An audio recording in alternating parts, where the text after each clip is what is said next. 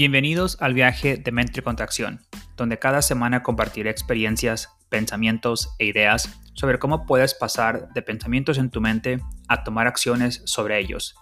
La vida no está formada solo por lo que está en nuestra mente, sino por actuar realmente sobre lo que está en nuestra mente. No es suficiente simplemente esperar, pensar y desear. Debemos tomar acción. Claro, Puedes ir a lo seguro, pero no esperes la vida de aquellos que no lo hacen. La seguridad es un estado mental de bienestar, estar a salvo. Es la condición de estar protegido de daños u otros resultados no deseables. Incluso si no estamos contentos con nuestra situación actual, al menos sabemos qué esperar. La seguridad también puede referirse al control de peligros reconocidos para lograr un nivel de riesgo aceptable. Y ese tipo de seguridad, por supuesto, es buena y muchas veces nos mantiene con vida. Pero el tipo de seguridad de la que quiero hablar hoy es la primera, la que nos da esta noción en nuestra mente de estar a salvo, la que nos paraliza hasta el punto de que no buscamos alternativas a nuestras condiciones actuales de las cuales sabemos que no estamos contentos. ¿Cuántas experiencias te has perdido porque buscas la seguridad más que un buen reto? Uno que viene con un crecimiento y a veces con un crecimiento masivo. El tipo de crecimiento que cambia tu vida para siempre, ¿Dónde podría estar tu vida dentro de seis meses si cambiaras tu necesidad de seguridad por un poco de desconocimiento e incomodidad? Lo que pasa es que muchas veces lo que muchos piensan que es la apuesta segura resulta no serlo. Por lo tanto, lo más seguro es no ir a lo seguro y tomar riesgos calculados. Lo más importante es aprender a apostar en ti mismo y tener fe en tu propia capacidad y tenacidad para resolver las cosas, porque lo puedes. Yo siempre he tomado riesgos, riesgos calculados como me gusta llamarlos, pero uno destaca entre muchos, uno que cambió el, que cambió el camino de mi vida a nivel profesional y personal. He compartido varias veces que trabajé en dos centros de llamadas diferentes y que esos años fueron increíblemente divertidos y transformadores para mí. Crecí con esas empresas como humano drásticamente. Viniendo de la nada y con mis trabajos anteriores como cocinero, mi madre presumía de lo que había logrado con solo 21 años. Dirigía una, operación de varios millones de dólares para una empresa de ventas telefónicas muy bien establecida. Yo era el líder más joven en toda la organización. Mi equipo de 80 personas estaba formado por personas que podrían haber sido mis abuelos. Sin embargo, me respetaban y seguían mi ejemplo en todo. Me había ganado su respeto al demostrar con acciones lo que predicaba. En mi otro trabajo de centro de llamadas, la compañía creó una posición completamente nueva para mí extrayendo sus datos porque pude identificar errores en sus sistemas de computación y en los datos que recopilaban de las, encuestas que hacían en el centro de llamadas. Nunca tomé una clase de computación, todo fue enseñamiento propio. Para mí, si algo no parecía correcto, lo, aprendería para ver cómo podría solucionarlo. Nunca he, nunca he sido complaciente. A los 21 años ganaba mucho dinero, o eso creía al menos. Cuando, cuando vienes de una familia en la que están acostumbrados a ganar un salario mínimo, cualquier cosa más que el salario mínimo se considera excelente. A los 21 años sentí que estaba en un momento de mi vida en el que había tocado techo en ambas empresas. No importaba cuánto más trabajara o cuánto más dinero ganara para ambas compañías, mis, mis salarios serían y fueron los mismos.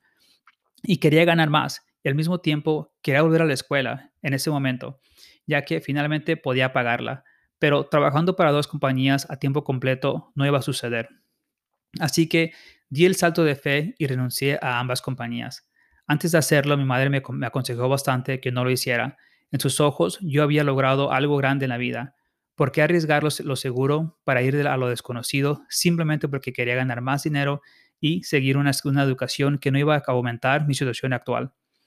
Sabía que la mejor opción para mí en la que podía ganar más dinero y controlar mi horario era dedicarme a las ventas en persona. Nunca había hecho ventas en persona.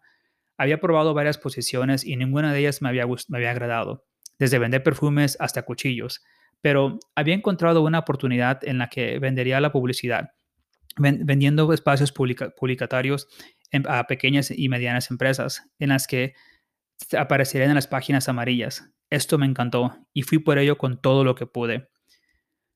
Pude inscribirme en la universidad a tiempo completo y hacer mi nuevo trabajo a tiempo completo también. En unos meses estaba ganando casi el doble de lo que ganaba antes en los dos centros de llamadas combinados. Y esta oportunidad me llevó a mi trabajo actual, donde mi situación es mucho aún mejor. Y no solo mejoró mi libertad, sino que también pude terminar la universidad, un sueño profesional mío desde que era niño. Mi situación financiera ha aumentado con creces, todo debido al riesgo que tomé de no ir a lo seguro y empezar algo completamente nuevo. Dejando los trabajos seguros y empezar, y empezar con una empresa que recién estaba comenzando, pero que en ese momento parecía tener algo prometedor. Hice una, hice una apuesta por mí y decidí aceptar lo desconocido y enamorarme del sentimiento de sentirme incómodo y aventurarme hacia algo que jamás pensaría que haría. Quería más y eso requería no solo hacer más, sino probar algo completamente nuevo. Gané mi primer millón antes de cumplir los 30 años, un objetivo personal mío que tenía en ese momento. Y lo más importante es que vivo la vida en, mis propios términos. No me pierdo casi nada de las funciones de mis hijos, no paso las noches lejos de casa y para mí las pequeñas cosas que muchos de nosotros no valoramos, como poder llevar a mis hijos a la escuela y poder recogerlos también, yo lo puedo hacer. Para mí esos son los lujos que busco, la libertad de poder hacer esas cosas todos los días. Pero nada de esto habría sido posible si no hubiera dado a ese, ese salto de fe en mí mismo y olvidarme de lo seguro. Hice una apuesta en mí, en mí mismo, el mejor riesgo calculado que cualquiera puede tomar, y valió la pena. Todavía está dando sus frutos, seguirá dando sus frutos para siempre. Así que les hago las mismas preguntas nuevamente. ¿Cuántas experiencias te has perdido porque buscas la seguridad más que un buen reto? Uno que viene con el crecimiento, donde puede estar tu vida, donde puede estar tu vida dentro de seis meses si intercambias tu necesidad de seguridad por un poco de desconocimiento e incomodidad. ¿Qué tanto deseas esa vida con la que has, siempre has soñado?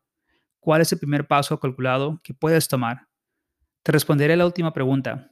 Ese primer riesgo calculado que puedes tomar ahora es apostar en ti mismo, tener fe en ti mismo, que puedes, y que las cosas que sucedan, porque lo puedes.